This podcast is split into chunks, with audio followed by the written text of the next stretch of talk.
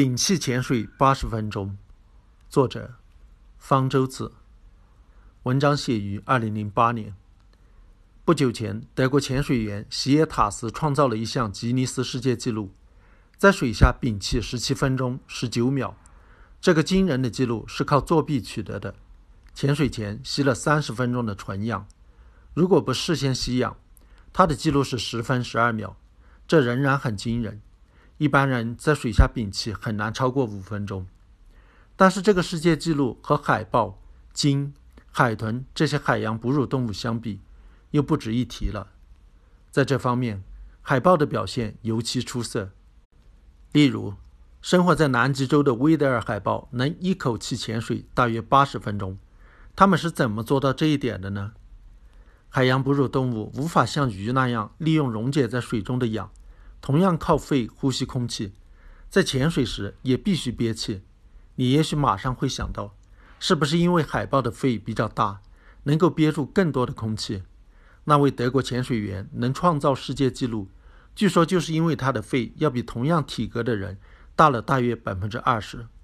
但是海豹的肺与身体的比例并不比其他哺乳动物大。海豹不是靠肺活量大取胜的，那么靠什么呢？肺部吸入的氧气进入血液后，和红细胞中的血红蛋白结合，然后随着血液循环输送给全身的细胞利用。血液中血红蛋白越多，能够结合的氧气也就越多，就越能忍受缺氧的环境。海豹血液中是不是有更多的血红蛋白呢？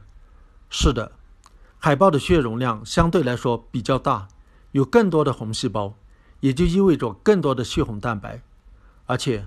更关键的是，在开始潜水时，海豹的脾脏会往血液中注入更多的红细胞。人的脾脏的主要功能是过滤血液和产生淋巴细胞，对人的生存其实不是很重要。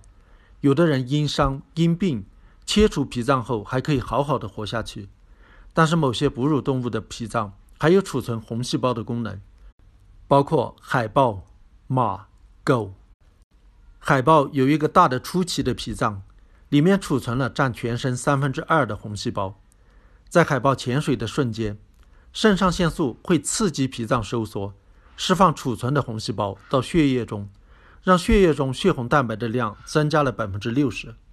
血液中红细胞过多也有副作用，会造成淤血，所以海豹潜水完毕浮到水面后，血液中肾上腺素的量减少，脾脏舒张，又把多余的红细胞收回去了。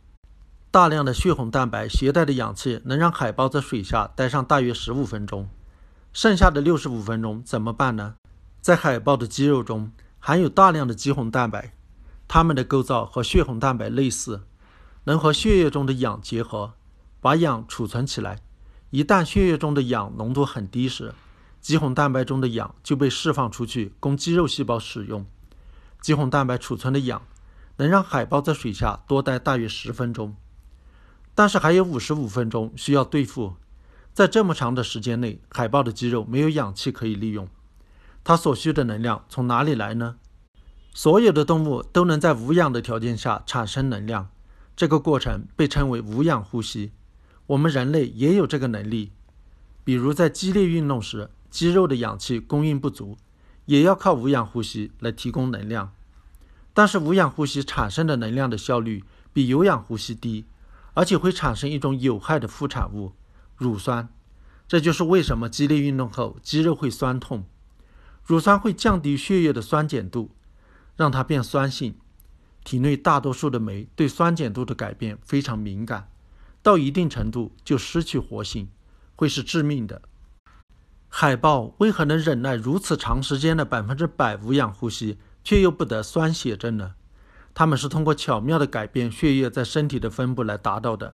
在海豹潜水时，血液主要流向大脑、心脏、脾脏、眼睛、肾上腺、胎盘这些此时至关重要的器官，而流向肌肉的血液大为减少。这样，肌肉产生的乳酸就留在肌肉内，而不会随着血液流到全身危害其他器官。海豹浮出水面后，在逐渐增加流向肌肉的血液。乳酸将被氧气转化成有益无害的丙酮酸。海豹潜水可不是在游泳池里玩憋气游戏，而是要潜到海底觅食。潜水深度有时能达到七百米，潜水员穿上潜水服能潜到六百米。当潜水员下潜水底时，身体所受的压力随之增加，呼吸到体内溶解于体液中的空气的量也随之增加了，其中的氮气是没法被人体利用的。当潜水员返回水面时，气压一下子下降，就像打开一瓶汽水，被压在水中的二氧化碳往外冒泡一样。体液中的氮气也会冒泡，干扰血液循环，对身体造成损伤，得了减压症。要避免出现这种情况，潜水员需要进入高压舱，增压迫使氮气回到血液中，然后再经历长时间的减压，让氮气缓慢地离开身体。海豹为何不会得减压症呢？仔细观察一下海豹在潜水之前的准备动作，你也许以为。它会像我们潜水前一样深吸一口气，恰恰相反，它是大呼一口气，把肺内的气体排掉，就能减少潜水时溶解到体液中的氮气的量。此外，海豹在潜水时，肺会由于夹在胸部的压力而塌扁，肺里剩余的空气被挤到支气管和气管，从那里是进不了血液的。海豹就这样用一个简单的办法，巧妙地解决了一个复杂的问题。避免了减压症。潜水前少吸一口气，会少摄入一些氧气。